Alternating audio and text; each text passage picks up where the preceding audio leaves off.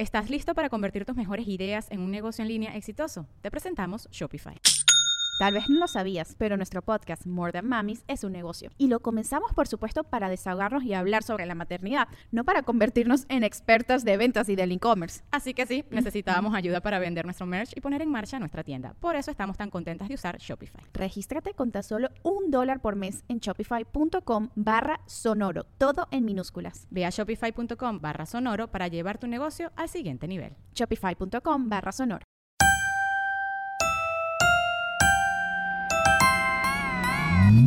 Comadres, bienvenidos al 2021.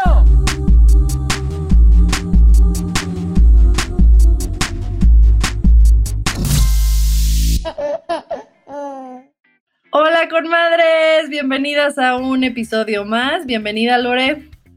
Qué gusto estar aquí. No se nos había ido como una o dos semanas sin postear, pero estamos, estamos de vuelta, queridos. estamos de vuelta. Ya saben que este, somos mamás trabajadoras haciendo 80 cosas a la vez y pues de repente nos tomamos una o dos semanitas de break, pero, pero no desaparecemos. Aquí estamos. También recuerden que estamos en, en las redes, que también ya estamos otra vez activas, eh, dando nuestros martes de recomendaciones, eh, jueves, de tips miércoles de live, este, ahí estamos. Entonces también escríbanos por ahí si tienen un tip, si tienen una recomendación, si tienen también este eh, alguna marca, saben que nos amamos apoyar mamás emprendedoras, pues escríbanos en arroba con madres podcast. Y los temas que nos escriben por ahí, no crean que se nos olvidan, que les damos el avión, que decimos, ay, sí, qué padrísimo y luego no hacemos nada. Pero sí nos tardamos en encontrar a la persona que queremos entrevistar sobre ese tema, con el tono que va con el podcast. No todo el mundo, ya no tenemos la misma visión todos y eso está padre, pero tenemos que invitar a alguien en quien confiemos, en quien podamos hablar, pero sí todos los temas que nos recomiendan eh, están, por ahí. en nuestra lista. Exacto. Ya saben que también nosotros vamos conforme vamos avanzando nosotras, porque este, porque al final, pues lo que vamos viviendo con nuestros hijos es más padre platicarlo con el especialista que ya probamos o el invitado que, que ya nos aportó eso y este y obviamente también con, con la experiencia que, que, estamos viviendo, ¿no? Pero síganos escribiendo todos sus temas eh, ahorita la verdad estamos súper abiertas a hablar de todo, a repetir de algunos temas. Yo necesito repetir varios, ahora que estoy repitiendo todo con Diego. pero, este, pero sí, escríbanos ahí en las redes y, y estamos en contacto por ahí. Y una de justamente las cosas que hemos estado hablando y hemos hablado ya en varios episodios es la parte de la lectura y la lectura con los niños. Ya sabemos que Fátima es la ultra, ultra experta en lectura infantil. Pues no experta, pero sí obsesionada. Que bueno, el libro que nos regalaste de la fiesta de Isabela, no sabes cómo lo hemos leído aquí, está divino. Está padrísimo. Gracias, Mira, y va un poco conectado, va un poco este, conectado con lo que, con, con nuestro invitado el día de hoy. Sí, la verdad es que la lectura es parte importante tanto para Lore y para mí. Y sí, yo soy muy fan este, de leer, yo como adulta, pero de fomentárselo a nuestros niños y como dicen, hemos hablado muchísimo aquí. Y también pues de demostrar el talento este, que hay eh, ahorita, ¿no? Este, y pues justo es para presentar a nuestro nuevo invitado, que es un súper escritor que sabe muchísimo sobre la historia de México, sobre la historia en general, pero además ha hecho una, una colección de libros sobre mujeres mexicanas que a mí en lo personal, porque saben que también ya, ya nos metimos en este mundo de apoyo. por dos lados, además. Sí, ya, ya nosotras también ya estamos en informarnos, en, en en el feminismo, en lo mejor para nuestras niñas y nuestros niños y la empatía, ¿no? Entonces va muchísimo de la mano. Este, entonces esta colección está increíble, pero bueno, vamos a presentar a nuestro nuevo invitado y de ahí vamos a platicar. Así que bienvenido, Pedro J. Fernández. ¡Eh! Muchísimas gracias. Nos da mucha emoción que estés aquí, porque sentimos que te podemos preguntar todo, sacar toda la información y aprender mucho, mucho. Sí, definitivamente 40 minutos no nos va a, este, a, hacer justicia, pero empecemos desde cero, como siempre empezamos con nuestros invitados. Cuéntanos un poquito de ti. Eh, pues yo soy Pedro J. Fernández, yo me dedico a escribir sobre historia de México. Eh, llevo ya 11 libros, eh, algunas son novelas, otros son estos libros de vez mexicanas que hicieron historia. Eh, yo crecí escuchando historia de mis papás y mis abuelos y me sentaban eh, a ver telenovelas históricas y todo eso. Entonces, este, pues me empezó a gustar mucho la historia. desde niño me, me como no tenía mucha restricción sobre qué podía leer, y mis papás leían novela histórica, pues yo me acercaba al libro y pues leía lo que ellos leían. crecí leyendo Yo Claudio y Los Reyes Malditos y el egipcio. Pero cuando dices eso, ¿a qué edad tenías? 10, 12 años. No, bueno. Wow. yo, yo empecé con Harry Potter. Pero bueno. También. algo es algo. Y eh, pues siempre me gustó escribir, entonces tomaba cursos de, escritura creativa, me gustaba mucho la clase de lectura y redacción, que yo creo que era el único que le gustaba esa clase, pero descubrí Es una clase muy difícil. Sí. Y entonces me acuerdo que el profesor siempre nos ponía retos porque nos decía, aquí está el inicio del cuento, ustedes desarrollen el resto, aquí está el final, tienen que desarrollar el principio, y eso me gustaba mucho. Y eventualmente cuando empecé a escribir dije, pues me gusta escribir, me gusta crear personajes y al mismo tiempo me gusta mucho la historia, la historia de México, porque no escribo este tipo de novelas como yo, Claudio, Los Reyes Malditos, pero sobre México, porque México tiene una gran historia y así es como eh, empecé a, escribir. Eh, mi primer libro se publicó en el 2013 y aquí estoy, 11 libros después. Oye, ¿cuál fue tu primer libro? Eh, mi primer libro se llamó Los pecados de la familia Montejo, salió en julio del 2013, eh, vendió 10.000 ejemplares, entonces este, creo que está muy bien para alguien que está empezando. ¿Cuántos años tenías? Ah, tendría 25 eh, años. No, pues. Oye, retos a los 25. Este, todas son, o sea, todas hablan sobre la vida real o son novelas de ficción o de, o una de realidad. Las primeras dos son eh, personajes de ficción ambientados en un ambiente histórico. O sea, es, o sea, los personajes principales no existen, pero es, más como de época. Y ya el tercer libro, que ha sido... Como, como, sí, como decías, o sea, tú creciste viendo este Amor Real, este... Sí yo salía en Amor Real, así que está conectado, está conectado. Pero no, sí, o sea, con las telenovelas de época va, va un poco de la mano. Sí, porque están, están muy bien ambientadas, este, pero lo que más me gustaba era, era el vuelo del águila. el vuelo del águila, hijo, qué fuerte. Sí, espectacular. Y no, y además esa sí trataba sobre los personajes este, reales, porque las otras, pues todo era personaje inventado, ¿no? Entonces me acerqué al vuelo del águila y, bueno, más bien me sentaron a ver el vuelo del águila y dije, mira, este Porfirio es diferente al que me vendieron en la escuela. Entonces me, me empezó a interesar, me metí al personaje y eventualmente cuando iba a escribir mi tercera novela dije, pues voy a escribir una novela de Porfirio Díaz y escribí eh, Yo Díaz, mi novela.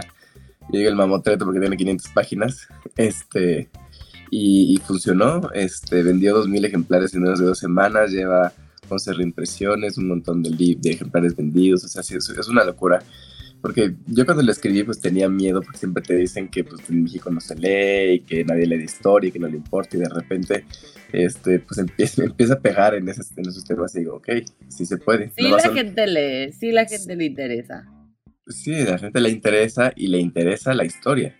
Entonces, eh, pues yo creo que es cuando me empecé a dar cuenta que tenemos como prejuicios este, en la cabeza de no lo, el mexicano es así, no lo vas a cambiar y no lo vas a hacer porque... Y dije, no, sí se puede hacer. o sea, yo lo Pero además creo que el, tema es ese, es encontrar cosas que, que a la gente... O sea, cómo convives eso que tú quieres decir, ¿no? Con lo que la gente está queriendo escuchar y sin duda, me parece además personajes como Porfirio Díaz tienen, ¿no? Muchísimo de dónde ver y coincido, creo que a veces la, la, historia los pinta de cierta forma que se nos olvida ver muchos matices que hay alrededor. Y definitivamente tienes que ser buen escritor también. Sí, sí, y el talento. Lo principal es el ser buen escritor, pero sí, este, conectar con una buena. Las 500 páginas, si no están también bien escritas, nadie las hubiera leído. Nadie las, nadie las hubiera leído y no hubiera sido el éxito que es. Este, pero sí tienes razón. Este, justo que estás tocando ese tema, sí, eh, tenemos muchos prejuicios y unos propios, ¿no? Este, por ejemplo, yo como empecé leyendo Harry Potter, como te digo, la verdad es que leía puras novelas, obviamente, este, Twilight, eh, Hunger, o los Juegos del Hambre y todas esas juveniles, y este, y empecé a leer clásicos, ¿no? Pero yo solita me ponía como límites, y de repente eh, me recomendaron una histórica también, y me, me, o sea, me encantó, o sea, dentro de la historia era ficción, pero tocaban igual, este, eh, toca la revolución y ciertas cosas, entonces te empiezas a interesar. Y es algo que amo de la lectura también, que a lo mejor si yo nunca hubiera leído esa novela, no me hubiera interesado y después leí este, más sobre la historia de México. Entonces, a veces la lectura te sorprende a, a ti mismo y en cosas súper positivas. Aquí siempre decimos que no hay nada malo de leer, absolutamente nada, siempre te va a dejar cosas positivas, pero justo en, esta conversación está padre que de repente te sorprendes a ti mismo y este, aprendes muchísimo, no solo por, por leer una novela, sino a lo mejor esa novela te conecta a saber más de cierta época de que creo que es lo que pasa con, con tus libros, ¿no? O sea, a lo mejor leen tu libro y quieres saber más de esa época que pasó este, o de alguna situación en específico y pues eso es increíble. ¿Estás listo para convertir tus mejores ideas en un negocio en línea exitoso? Te presentamos Shopify. Tal vez no lo sabías, pero nuestro podcast More Than Mamis es un negocio y lo empezamos por supuesto para desahogarnos y hablar sobre la maternidad, no para convertirnos en expertas de ventas y del e-commerce. Así que sí, necesitábamos ayuda para vender nuestro merch y poner en marcha nuestra tienda. ¿Y cómo suena con Shopify? Llegó otra venta. Shopify es la plataforma de comercio que está revolucionando millones de negocios en todo el mundo. Ya seas un emprendedor desde tu casa o desde donde sea, Shopify es la única herramienta que necesitas para iniciar, administrar y hacer crecer tu negocio sin dificultades. Con Shopify puedo gestionar pedidos, envíos y pagos desde cualquier lugar, brindándote toda la información y estadísticas de tus ventas al detalle. Regístrate para un periodo de prueba con tan solo un dólar al mes en shopify.com barra sonoro, todo en minúsculas Ve a shopify.com barra sonoro para llevar tu negocio al siguiente nivel. Shopify.com barra sonoro. Sí, yo creo que muchos aprendimos así. Yo creo que así nos, interesa la historia, ¿no? Así como cuando conmigo en las telenovelas o cuando ves una película o, libros que a lo mejor no son tan, no son ensayos, pero te vas metiendo y te vas adentrando y eso está, creo que está padre porque al final eh, pues es donde descubres la parte humana de la historia. Y dices, ay, quiero saber más. Y entonces vas saltando de una novela a la otra. Y eventualmente, pues ya te animas a leer el ensayo, pero pues ya, ya vas aprendiendo. Y sobre todo porque eh, luego nos enseñan tan mala historia, porque nos enseñan, o sea, que creemos que aprender de historia es memorizar fechas. Y cuando te metes a estas novelas y dices, no, pero es que me gustó el personaje y la época y el vestido y cómo hablaban. Y, híjole, es que el personaje está en peligro. Entonces es, otra experiencia y creo que es lo que te hace eh, querer amar la historia. Y sobre todo el chisme, yo creo que el chisme histórico es lo que pasa. Claro. Sí, claro. Yo creo que si en la escuela, exacto, tuvieran otro enfoque. Yo tuve un gran, gran, gran profesor de historia y de verdad un mm. placer. O sea, desde tratar de enseñarte, y es como la historia del mundo con la canción esta de la historia de Estados Unidos. We didn't start the fire. O sea, de, cosas así y toda o sea, la historia hasta dónde va llegando. Porque creo que también nos puso a leer el, este, el libro, ¿cómo se llama? El de Tormentas, la que tiene canción con Café Tacuba. O sea, te das dando cuenta que la historia va más allá de un libro, entonces lees el libro y luego te dice, mira, y Café Tacuba le hizo una canción y entonces vas haciendo, entonces te va haciendo una historia mucho más, relevante. Más allá del libro de la SEP. Sí, Exacto. sí llegó mi profesor de historia, me está escuchando. Le agradezco mucho este, haberme enseñado tanto. Sí, qué bonito, como, como los maestros también luego se nos quedan, ¿no? Oye, pero pues quiero hablar de, de a lo que venimos, bueno, porque si a no... Que truje Sí, este, que es, es la, la colección que yo he leído, que es la de Había una vez, mexicanas que hicieron historia. Está la 1, la 2 y estás lanzando la 3. Pero antes de irnos a hablar sobre la 3, este, ¿cómo te nació esta idea? ¿Cómo, ¿Cómo salió decir voy a escribir sobre las mujeres que hicieron historia la primera vez que te llegó a la mente y por qué? Este, ajá, primero. pues esta historia es muy curiosa porque yo soy ingeniero, entonces eh, yo digo que, o sea, yo, investigo todo esto como ingeniero y necesito tener todo eh, claro y dónde están todos y las fechas y los lugares y los mapas, porque la, ficción histórica tiene que estar muy bien documentada. Y parte de esa investigación, desde el libro de Porfirio Díaz, luego el de, Zapata y el de Iturbide, o sea, yo iba descubriendo un montón de historias de mujeres y yo decía, bueno, son muy valiosas, las ponía en el libro y me decía, mi editor está muy bien, pero pues ellas no son las protagonistas, entonces cortar la historia de Porfirio Díaz para poner dos o tres páginas de esta pues, esa historia pues como que es un poco raro, entonces luego les decía, bueno, ¿por qué no escribo una novela sobre tal eh, personaje? Y me decían, no, porque nadie la conoce y entonces no va a vender y no, va a funcionar comercialmente. Y yo en ese caso sí, le hago mucho caso a mis, editores que saben cómo funciona el mercado editorial. Y decía, bueno, pero aquí tengo estas historias muy valiosas y no sé qué hacer con ellas. Y entonces eh, estaba muy frustrado porque no, me dejaban escribirlas. Conocí a Fa que es una booktuber, eh, en un evento de la editorial. Eh, en los tiempos pre-COVID hacían un, eh, un cóctel con todos los escritores alrededor de enero febrero para que nos conociéramos y conviviéramos y todo.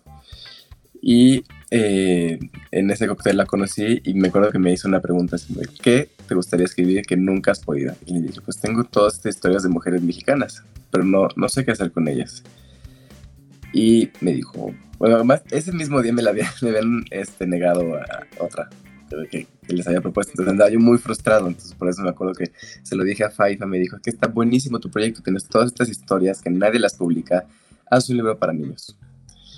Y entonces eh, lo, lo, fuimos a proponer a Alfaguara al día siguiente del cóctel. Y no sé si me dijeron que, que sí, ya para que dejara de molestar, o de verdad sí le vieron. Yo creo que no le vieron en ese momento el, el, impacto que iba a tener. Me dijeron que sí y ya. Este, me dijeron, bueno, tú llega con tu lista de, mexicanas y ya vemos qué hacemos. Y yo dije, bueno, pues llego con mi lista de mexicanas. Y me dijeron, pero sí hay, o sea, sí hay como para llenar un libro. ¿Hay mexicanas? ¿Sí hay mujeres? Sí, así. claro. Sí, sí, sí. Y tres. Muy o sea, además de Josefa, ha habido este, además de Josefa. además de Josefa y de Sor Juana. Este, entonces, pues, como Fabio en Monterrey, eh, y pues, las editoras estaban en la, en la oficina, yo estoy en mi casa, de repente, este, pues mandé mi lista por correo, así como de, eh, me contestaron, está muy bien, me contestaron dos cosas, está muy bien, pero tu lista tiene 100 mujeres y no tenemos tanto espacio editorial para un libro. Luego me acuerdo que en el segundo punto decía, ¿por qué todas están muertas? Y así, no era mal, pero yo estoy muy, acostumbrado a trabajar con personajes históricos, entonces dije, van a ser personajes históricos, ¿no? Ajá, sí, sí, sí. Claro, no, pues, ¿a quién se esperaban? Pero pues no me cayó el 20. suena feo, pero a veces les digo las vivas y las muertas porque así se manejó al principio. Pero es, es, literal, entonces está bien parecido en las históricas y las contemporáneas, pero en ese momento sí se manejó. Estuvimos trabajando la lista, eh, una lista, una cadena larga de correos donde y si ponemos este, quitamos a este. Eh, por ejemplo, Frida Kahlo entró hasta el final, final, final. Porque es muy cliché, no la queremos poner, pero sí estuvimos jugando con los nombres durante dos meses. Entonces fue complicado. Qué padre. O sea, digo, sí, obviamente pesado, pero pues está increíble porque al final, este, claro, como dices, Frida Kahlo, pues está en todos los libros, en todos, este, si ponen tres mujeres, hasta mundialmente, ¿no? Mundialmente, si hay un libro que es, que no es mexicano, ponen a Frida Kahlo, ¿no? Pero pues sí, sí tenía que estar, la verdad. Pero... Este ah, perdón, perdón. No, no, vas, vas, vas. No, en este primer libro, ¿cuál fue la historia que más te cautivó? O sea, ¿cuál fue esta mujer que más te cautivó que él seguramente no la vamos a conocer, porque pues Josefa y no, de hecho está viva. Me gustó mucho la historia de Carla Willock. La verdad es que yo no la conocía. Eh, creo que la sugirió la editorial y fue así como, ok, es una gran historia. Me metí a buscarla, tiene muchas charlas sobre su historia. Sí, sí, lo hace muy bien. Y de repente yo estaba escribiendo su historia y escribía cada historia y la mandaba para que la revisaran por separado y se ilustrara. Y de repente es que sigo escuchando sus, sus conferencias y ya, ya mandé el texto. Era algo que, una historia que me inspiró y que ojalá un día la conozca en persona porque sí, creo que este, es una gran, gran historia. Me da mucho, mucho gusto que las niñas leen el primer libro y ella también da conferencias a, a niñas y niños. Entonces llegan con su libro y les pide que le firmen justo en la ilustración. Entonces ah, luego me a las fotos. Y está, está muy bonito. Ah, eso está padrísimo. Eso está padrísimo. Oye, muy bien, gracias. sí, sí, qué padre. ¿Cómo fue la selección? O sea, ¿era 50 mujeres vivas, 50 muertas? ¿O cómo era? eran 50, eran 40 estaban, estaban eh, bueno, eran históricas y 10 eran eh, contemporáneas. Eh, y queríamos abarcar lo más posible en profesiones y en tiempo. Entonces empieza con una poetisa eh, mexica, la única que conocemos que es Macuin Xochitzin, y luego ya, obviamente pasa por Sor Juana, está la Malinche, eh, la China Paulana, entonces hay varios personajes ahí. Y había, por ejemplo, tenemos que hacer decisiones porque de repente pues estaba María Félix y Dolores del Río, entonces como a quién ponemos en el primer libro, porque ah, originalmente nada más iba a ser un libro. Y decidimos entre todos que iba a ser María Félix porque era mucho más feminista en su persona pública. Eh, luego estaba, por ejemplo, eh, había dos pintoras, eh, Leonora Carrington y Remedios Varo, y escogimos a Leonora porque pensábamos que las niñas conocían menos a Leonora. Entonces, así fue como estábamos teniendo esa Ah, eso, está súper interesante. Sí, claro. No, pues se ve que es un libro súper cuidado. ¿Ya habías escrito tú para niños? Nunca. ¿Cómo, fue tu acercamiento a eso? Eh, me a leer, eh, o sea, compré en Estados Unidos eh, libros de cómo escribir un libro para niños y cómo tiene que ser el tono. Eh, leí el psicoanálisis de los cuentos de hadas. así me puse a, documentarme mucho sobre eso. Y luego fue prueba y error. Escribía un texto y se los mandaba a, mis editoras y me decían, muévele aquí, bájale el tono, enunciados más cortos, no dar estas palabras, estos temas no. Entonces eh, fue un proceso muy largo de, aprendizaje y de estar eh, pues trabajando cada texto por separado y de estar corrigiendo. Eh, como digo, a diferencia de una novela donde tengo un solo archivo y un solo manuscrito y se manda y se arregla, aquí es cada vez que terminaba un texto y que yo ya sentía que estaba listo, se los tenía que mandar. Entonces se, revisaron 50 archivos por separado. Eso fue muy, muy, muy complicado, pero al final funcionó. no, pues al final le tienen mucho cariño a estos porque sí es un trabajo este, pues pesado y además como también en conjunto, ¿no? Que a lo mejor diferente a cómo has manejado a lo mejor tus otras novelas. Eh, pero la verdad es que está increíble. Eh, para las que nos están escuchando, se llama Había una vez mexicanas que hicieron historia. Hay uno, dos y tres, y literal eh, pues son mexicanas que hicieron historia. Eh, me encanta que está contado en primera persona, o sea, eh, son aproximadamente una o dos páginas y pues se lo puedes contar a tus hijos antes de dormir y de hecho pueden ser dos o tres porque pues está, está bastante ligero y te digo algo que me gusta es que te lo está contando como que la misma mujer mexicana, ¿no? Este, está escrito por ti, pero ellos lo oyen desde yo soy eh, la actriz, yo soy la fotógrafa, yo soy la historiadora, yo soy, ¿no? Este, entonces, eh, eso creo que conecta muchísimo con, los niños, creo que es un libro para niñas y niños, porque este tema hay que involucrar, de repente creen que solo es para las niñas y está padrísimo como que involucrar a los niños en este, ahora sí que en este movimiento. ¿Es un libro feminista? Eh, yo creo que es un libro sobre equidad de género porque muchas de estas, eh, hay frases que están en colores que sí hablan de eh, eh, las carreras no tienen género, las, las carreras universitarias, los legados no tienen género, o sea, hablo mucho de eso para que pues sepan que no tienes que hacer algo porque eres niño o porque eres niño, sino porque porque la sociedad te lo ha dicho así.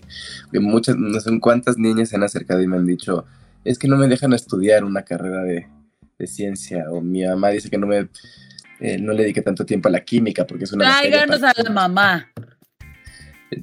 Pero pasa mucho todavía, entonces claro. el hecho de que vean a una, sabemos, sabemos. a una mujer científica que está triunfando, que es, si es la primera en hacer algo eh, y que lo logró, es así como de, ah, pues yo también puedo ser eh, química. Entonces, eso me, me, gusta mucho. Yo digo que esas, esas, frases que están en colores, pues hablan sobre eso. Y también hay eh, otras frases eh, también que sí son feministas, por ejemplo, en el caso de, la Adelita, eh, como está escrita, es así como de, pues a mí me enseñaron que tener pantalones es un símbolo de respeto, pero también ponerse bien una falda y salir al campo y luchar por tu país es, es un símbolo de respeto, entonces la falda tiene que considerarse así.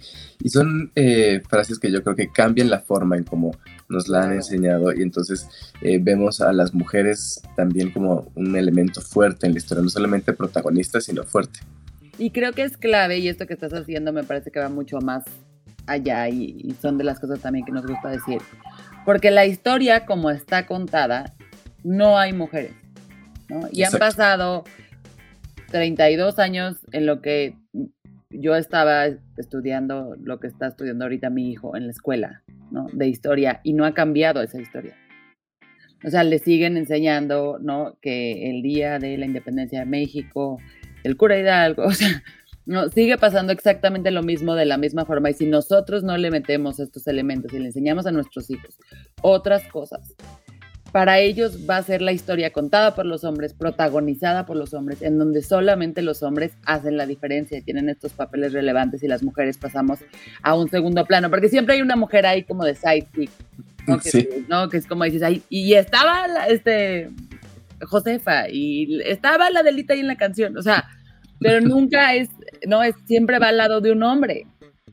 La misma Frida Kahlo. No, y es, es, importante lo que dices, está en nosotras como mamás, por eso nos gusta platicar mucho de eso, eh, porque por experiencia propia seguimos viviendo ese tipo de, de, cosas, ¿no? Este, el otro día me gusta contar una anécdota de una amiga que le acaba de pasar, que a su hijo le encanta el morado, porque justo le encanta la época de Halloween, y que en la escuela este, estaban en clase en línea, y mi, mi amiga estaba ahí tomándola con él, porque a lo mejor es, si no fuera en línea y en pandemia, pues no sabemos todo lo que, este, nos enteramos por los hijos, ¿no? Porque ellos nos cuentan, pero a lo mejor este, si no les afecta tanto, no, no, no, sé, no lo entendemos. Pero justo estaba, vamos a hablar de los colores, no sé qué, y ahora, un color que le gusta mucho a las niñas, ¿no? Y entonces, este, pues ya mi amiga entró y así como que, ya los niños, ¿no? Entonces sí, sí tenemos mucho todavía eso de los colores, los juguetes, todo, este, diferenciado en, género y pues creo que ahorita tenemos esta información y muchos elementos para enseñarle a nuestros hijos que, muchas cosas eh, no tienen género exacto, en dejar de normalizar ese tipo de cosas y así pues que ellos sean más libres cuando crezcan y, sean quienes quieran ser. Y obviamente de todo, lo que me encanta es que no solo habla como de género, sino también de estar orgulloso de, de quién eres, independientemente de quién seas aquí justo voy a, eh, en, tu tercer libro, porque ya me quiero centrar en ese, este, bueno, que también quiero, quiero preguntarte, eh, o sea, supongo que el segundo fue como que todas las que quedaron fuera del primero, ¿no? ¿Cómo nace el tercero? ¿Cómo, cómo digo que está para, sé que vamos a tener cuatro, cinco, seis, siete, porque pues van a seguir saliendo mujeres mexicanas que que están haciendo historia. ¿no? Como ocho, con madres. sí, ¿cómo nace el tercero? Estaba el primero, estaba funcionando y de repente yo quiero subir el segundo. No, porque ya con uno tienes, ¿para qué? Que es un segundo. Y digo, pero hay muchas mujeres que se quedaron ahí, todas las de la lista B, o sea, Dolores del Río y Renes Baro y todo lo que se quedó ahí. Y entonces, eh, el primer libro empecé a vender, empecé a vender mucho. Eh, de hecho, lleva para la, décima reimpresión en tres años. Y de repente un día me hablan y me dicen, oye, ¿cuándo puedes mandarnos los textos del segundo? Y así de, a ver, un momento, hay que No, que no. Sí, ustedes me dijeron que no, así que yo no chamé. Porque primero me dijeron, no, igual para el 2025. Y me lo iban, me iban acercando. ya cuando me dijeron, salen menos de un año, yo así como de, no tengo nada. Entonces sí fue eh, ponerme a trabajar lo más rápido posible. Eh, para el segundo libro entrevisté a las, a las mexicanas que están vivas, entonces también era buscarlas y todo, y estaba empezando la pandemia, entonces obviamente Zooms y llamadas internacionales y todo para poder terminar el segundo. Y le decía, bueno, ya sale, y le digo, ¿y el tercero? No, ya con dos tienes. Ya, no te feliz, lo lograste, tienes dos libros. Y de repente eh, entra, bueno, entra la nominación del libro de la Cámara Nacional de la Industria Editorial como libro del año. Y acabó ganando. El segundo libro es el mejor libro eh, infantil juvenil del 2020. Entonces, se corren a comprarlo.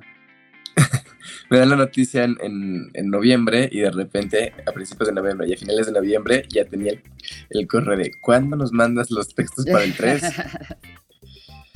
Entonces ya empecé a trabajar. Eh, no, pues te los echas muy rápido. Sí, te los echas rapidísimo, qué padre.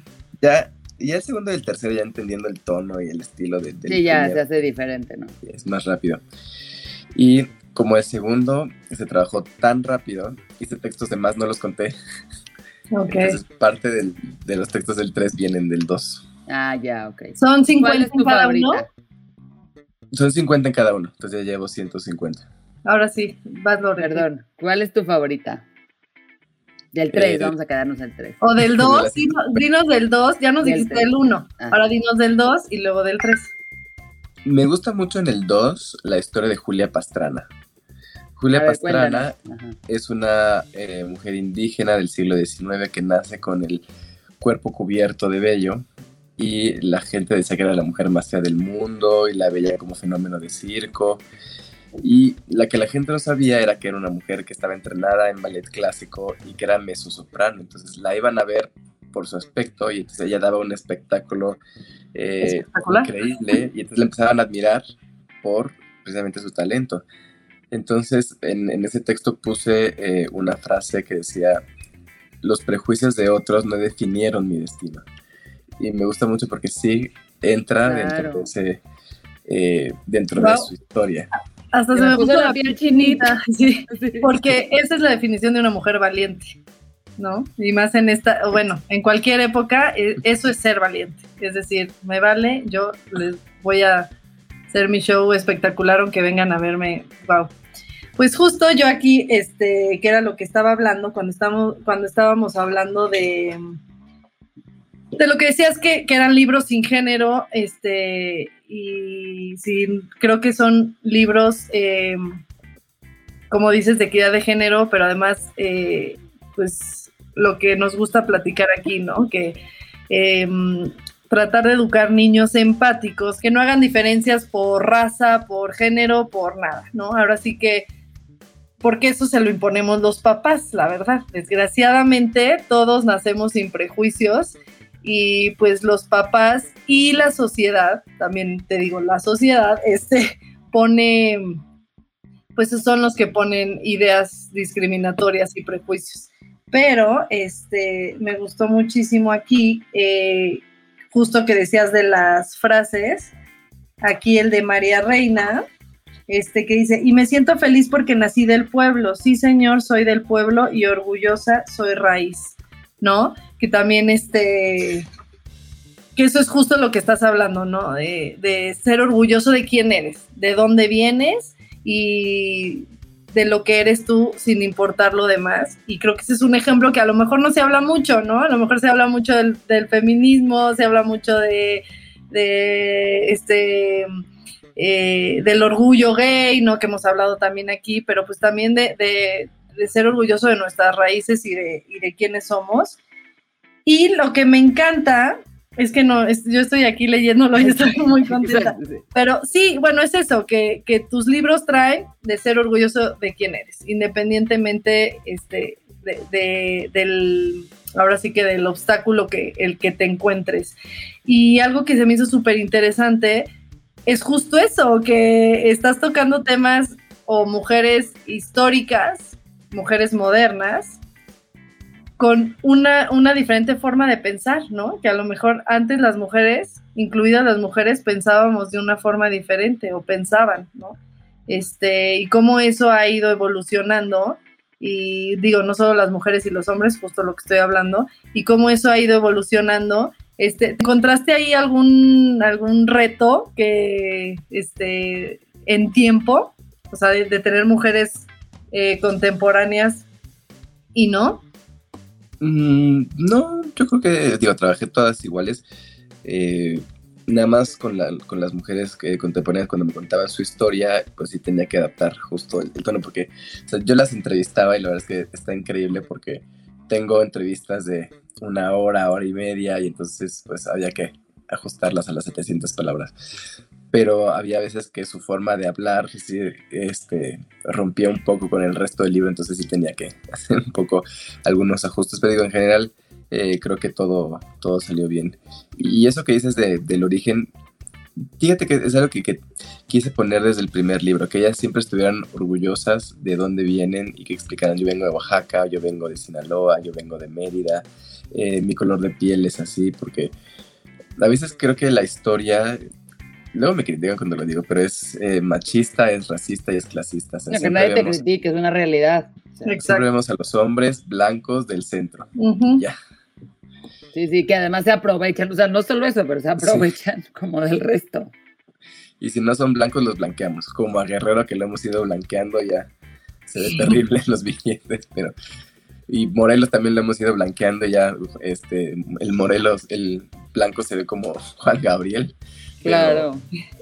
Son cosas que hemos hecho y, a las, lo peor de todo es que a las mujeres las hemos englobado en grupos, es como de las Adelitas.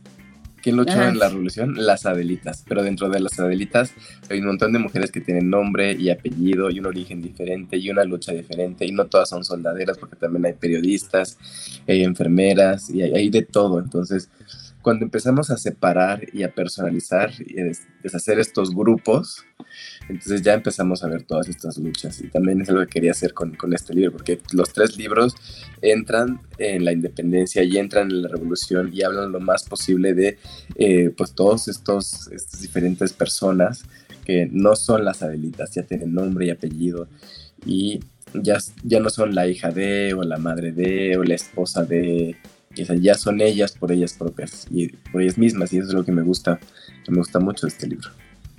Exacto, yo lo dije muy rebuscado, tú lo dijiste exactamente. este, tenía miedo, pero sí, totalmente. O sea, es, es, una realidad, no te deben de criticar porque es una realidad, no todos somos así o no todos son así, pero es una realidad y aquí nos gusta platicar que, este, que tampoco se juzga porque muchos crecimos con ese tipo de educación. A lo mejor crecimos con una educación machista, con una educación clasista y pues está en nosotros, este, pues informarnos y cambiar y de construirnos, ¿no? Que esa palabra está como muy, muy de moda, pero fue justo, o sea, por eso me gustó leer eso, ¿no? Que a lo mejor es un tema que no se toca tanto em, de, y que va conectado con lo que tú escribes, que es sobre todo México, sentirte orgulloso de México y de su historia, y va conectado con lo que refleja el libro, ¿no? Este, pues, demostrar todas estas mujeres y todas esas historias que increíbles que no se saben y, no han sido escuchadas. Entonces, eso es algo que creo que tiene muchísimo valor de, tu libro, independientemente de las historias, que todas tienen como, como eso, sentirte orgulloso de quién eres, pero ya sea por ser mujer o por ser mexicana o por venir de, este, por ser de donde eres, ajá, exacto. Y eh, algo que también me gustó es que vas a encontrar mujeres que conocen, en todos los libros hay mujeres como muy famosas, así como decíamos de Frida Kahlo, a lo mejor no tanto, ella es la número uno, pero en todos los libros eh, conecta, o sea, hay mujeres que dices, ah, esta sí la conozco y otras que no. Entonces está padrísimo porque aunque es un libro para niños, para leerle a, a nuestros chiquitines que tienen ese valor que les estamos dando, pues nosotras como, como mamás y papás. Hay que aprender. También, también aprendes muchísimo y también vas, vas como diciendo, ok, ¿no? Este, eh, nos ayuda a nuestra deconstrucción. La única forma de, pelear contra esos prejuicios que a veces ni siquiera sabemos que tenemos es justamente la información, escuchar, abrirnos a otras cosas y esto es una gran herramienta para hacerlo. Así es que, Pedro, eres un hiciste la diferencia y vas a hacer la diferencia independientemente de todos tus otros libros. Con esto me parece que es muy claro tu granito de arena que estás poniendo para que las cosas sean diferentes. Y eso es clave, eso es básico, eso es, ¿no? Es admirable por todos lados. Así es que muchísimas felicidades, mil gracias por venir. Y Oye, ¿no nos dijiste tu favorita del libro? Ah, tu favorita, a ver. Mi favorita del libro 3 es eh, Kenomen, que es una reina purépecha, porque siempre nos enseñan a admirar a estas grandes reinas, eh, Cleopatra o la reina Isabel I. Y aquí tenemos también estas, estas reinas, estas grandes reinas. Entonces, Kenomen es una reina purépecha que también tuvo que luchar contra hombres que les decían que no podían. Y bueno, ya en el libro leerán la historia, pero es mi favorito. El chisme se lo cuentan ahí. Ya saben cuál, este, cuál ponerle mucho más atención. bueno, ¿y qué sigue? No, yo aquí, el, el 3 trae a Sara García, este, ah, Vargas Dulce. Bueno, yo las conozco, supongo, porque muchas novelas que hice las escribió Yolanda Vargas Dulce, pero Sara García, todo el mundo la conoce, ¿no? entonces, y justo me gustó que ahorita estaba viendo el libro 2 y todos los que decías que tuviste que escoger de María Félix, entonces en el 2 viene Dolores del Río. Por eso dije, seguro eran las, las que fueron rechazadas para el 1, estaban en el 2, pero sí, definitivamente hay, híjole, en mil historias, pero eso es lo padre, que tienes una conocida que dices, ay, esta sí la conozco, y también muchas por descubrir. Entonces está increíble. Pues recomendamos muchísimo tu libro si nos están escuchando. Toda la colección. Para, para leerles a yo creo que es un ideal para leerles a tus hijos antes de dormir, este, que aprendan sobre historia de México, este, sobre igualdad de género y que nosotras también eh, aprendamos muchísimo. O sea, es un libro, eh, digo, porque yo, yo que soy experta, como dice Lore, que no soy experta, soy más bien fanática de cuentos infantiles esto es algo totalmente diferente, ¿no? Y a veces los cuentos infantiles está bien bonito porque encuentras que habla sobre el enojo y tu hija ahorita está en una etapa que se enoja mucho y todo eso, pero eh, empieza a ser como, como repetitivo tú eh, estás pensando nada más en tu hijo. Y este libro está increíble porque creo que sí es muchísimo disfrute entre este entre mamá y, y papá. E y la realidad además es que seguramente en la escuela no le van a enseñar estas historias. O, ajá, o, se las van a enseñar en otro enfoque. O le van a decir las Adelitas. Hay una por ahí, exacto. Entonces, definitivamente está padrísimo. Además, en un, en un libro tienes muchísimas, muchísimas historias para muchas noches. Entonces, híjole, vale muchísimo la pena. Un libro bien bonito con mucho, mucha historia y mucho valor. Así que Gracias, Pedro. Ojalá vengan este 4, 5, 6, 7, 8, 9 días, que seguro sí. Que algún día estemos en alguno nosotras. Todavía nos falta, yo creo que hacer este, nuestra contribución más a la sociedad, pero esperamos que algún día nos escribas. Exacto. Y mil gracias por estar con nosotros. que sí, muchísimas gracias. Te prometo yo también leer tus, tus novelas este, históricas para entrarme en ese mood y te vamos a invitar también para, para hablar ya sobre sobre libros específicos para adultos.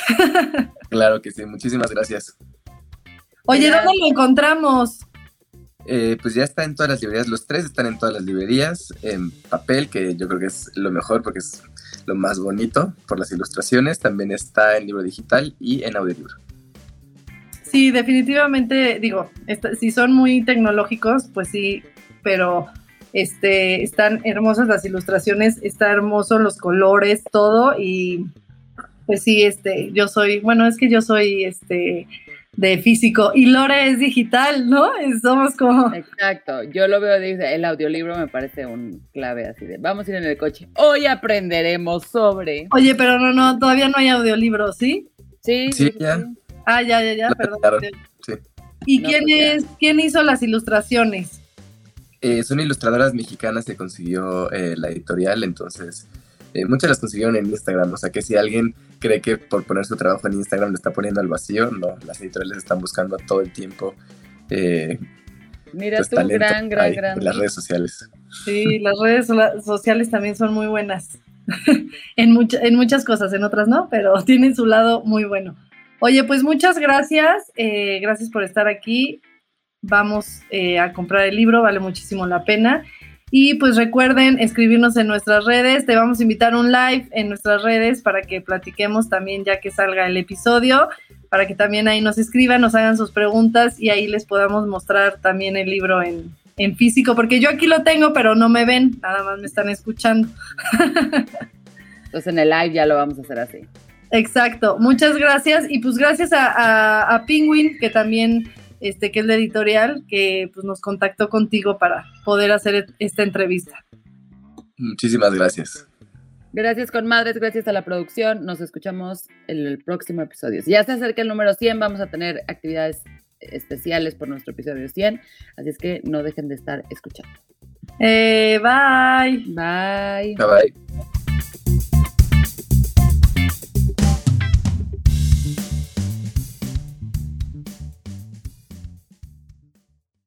¿Estás listo para convertir tus mejores ideas en un negocio en línea exitoso? Te presentamos Shopify.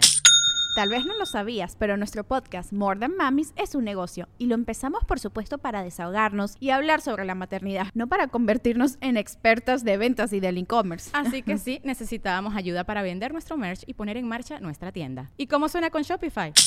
Llegó otra venta. Shopify es la plataforma de comercio que está revolucionando millones de negocios en todo el mundo. Ya seas un emprendedor desde tu casa o desde donde sea, Shopify es la única herramienta que necesitas para iniciar, administrar y hacer crecer tu negocio sin dificultades. Con Shopify puedo gestionar pedidos, envíos y pagos desde cualquier lugar, brindándote toda la información y estadísticas de tus ventas al detalle. Regístrate para un periodo de prueba con tan solo un dólar al mes en shopify.com barra sonoro, todo en minúsculas Ve a shopify.com barra sonoro para llevar tu negocio al siguiente nivel. Shopify.com barra sonoro. Hello, it is Ryan, and we could all use an extra bright spot in our day, couldn't we? Just to make up for things like sitting in traffic, doing the dishes, counting your steps, you know, all the mundane stuff. That is why I'm such a big fan of Chumba Casino. Chumba Casino has all your favorite social casino style games that you can play for free anytime, anywhere with daily bonuses. That should brighten your day a little.